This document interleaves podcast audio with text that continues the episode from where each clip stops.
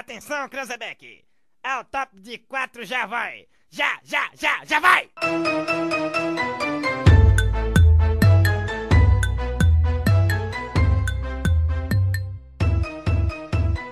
Fala aí galera, beleza? Tudo bem com vocês? Quem está falando aqui é Erivaldo Lima, seguido dos meus companheiros Carlos Cruz, Guilherme Gomes. E o nosso novo episódio, vamos falar um pouquinho sobre os Jogos Olímpicos. E a nossa primeira pergunta vai ser direcionada ao nosso túnel do tempo. Lá no começo túnel do tempo dos Jogos Olímpicos, a primeira pergunta será: onde surgiu os Jogos Olímpicos? Lá em Olímpia, na Grécia Antiga. E qual era o intuito da, dos Jogos Olímpicos? Homenagear os deuses. Em principal, Zeus, né? E surgiu.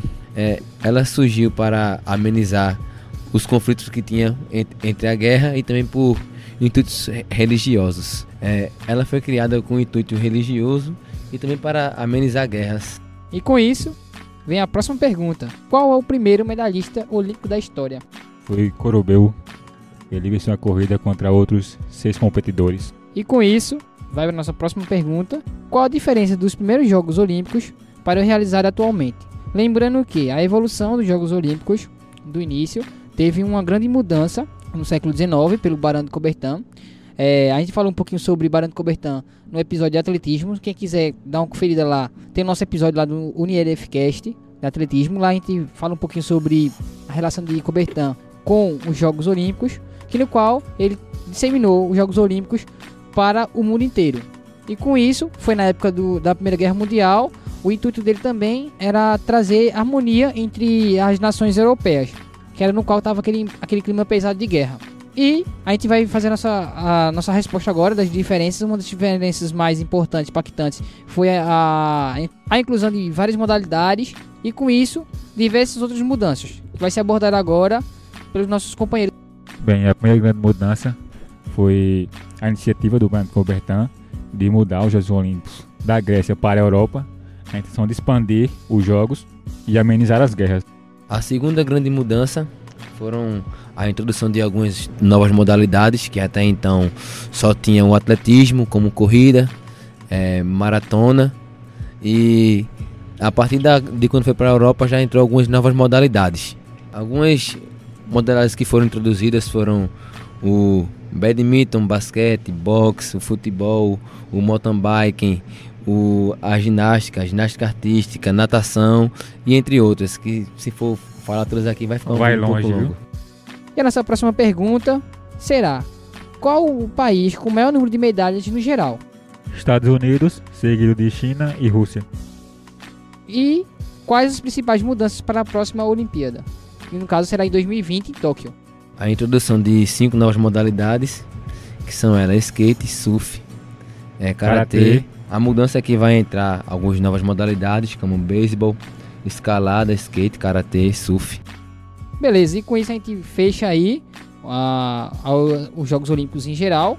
E agora vamos vir para o Brasil. O Brasil nas Olimpíadas. Quando começou a disputar as Olimpíadas, o Brasil? 1920. Na cidade de Antuérpia, que fica na Bélgica. E qual foi os primeiros atletas a disputarem os Jogos Olímpicos brasileiros, no caso do Brasil. Nessa Olimpíada nós tivemos o Guilherme Paraense ganhando a medalha de ouro na pistola rápida, o Afrânio da Costa na pistola livre e ambos, o Guilherme e o Afrânio, se juntaram a Sebastião Wolff, Dário Barbosa e Fernando Soledade e ganharam a pistola, na pistola em equipe a medalha de bronze. E com isso, a nossa próxima pergunta seria quais foram é, o quadro de medalhas que o Brasil conseguiu obter nos Jogos Olímpicos. É, hoje o histórico do Brasil fica entre 129 medalhas, sendo ela de bronze, prata e ouro. Quais foram os principais medalhistas brasileiros?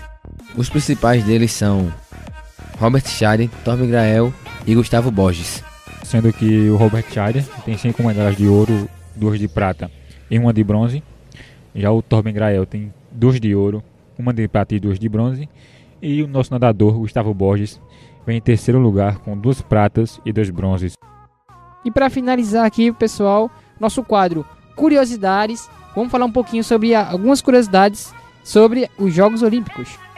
Bem, para finalizar, trazendo algumas curiosidades a respeito dos Jogos Olímpicos. A primeira é que as mulheres só foram autorizadas a competir nos Jogos Olímpicos em 1900.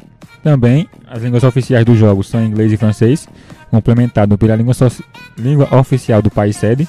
E temos também, podemos dizer que apenas em 2012 aconteceram os primeiros Jogos Olímpicos em que todos os países enviaram atletas mulheres. Com isso, pessoal, a gente finaliza hoje aqui o nosso episódio. É, queria agradecer a vocês. E aqui tá nossa página do Facebook, Instagram, YouTube, que é o. Curtam lá.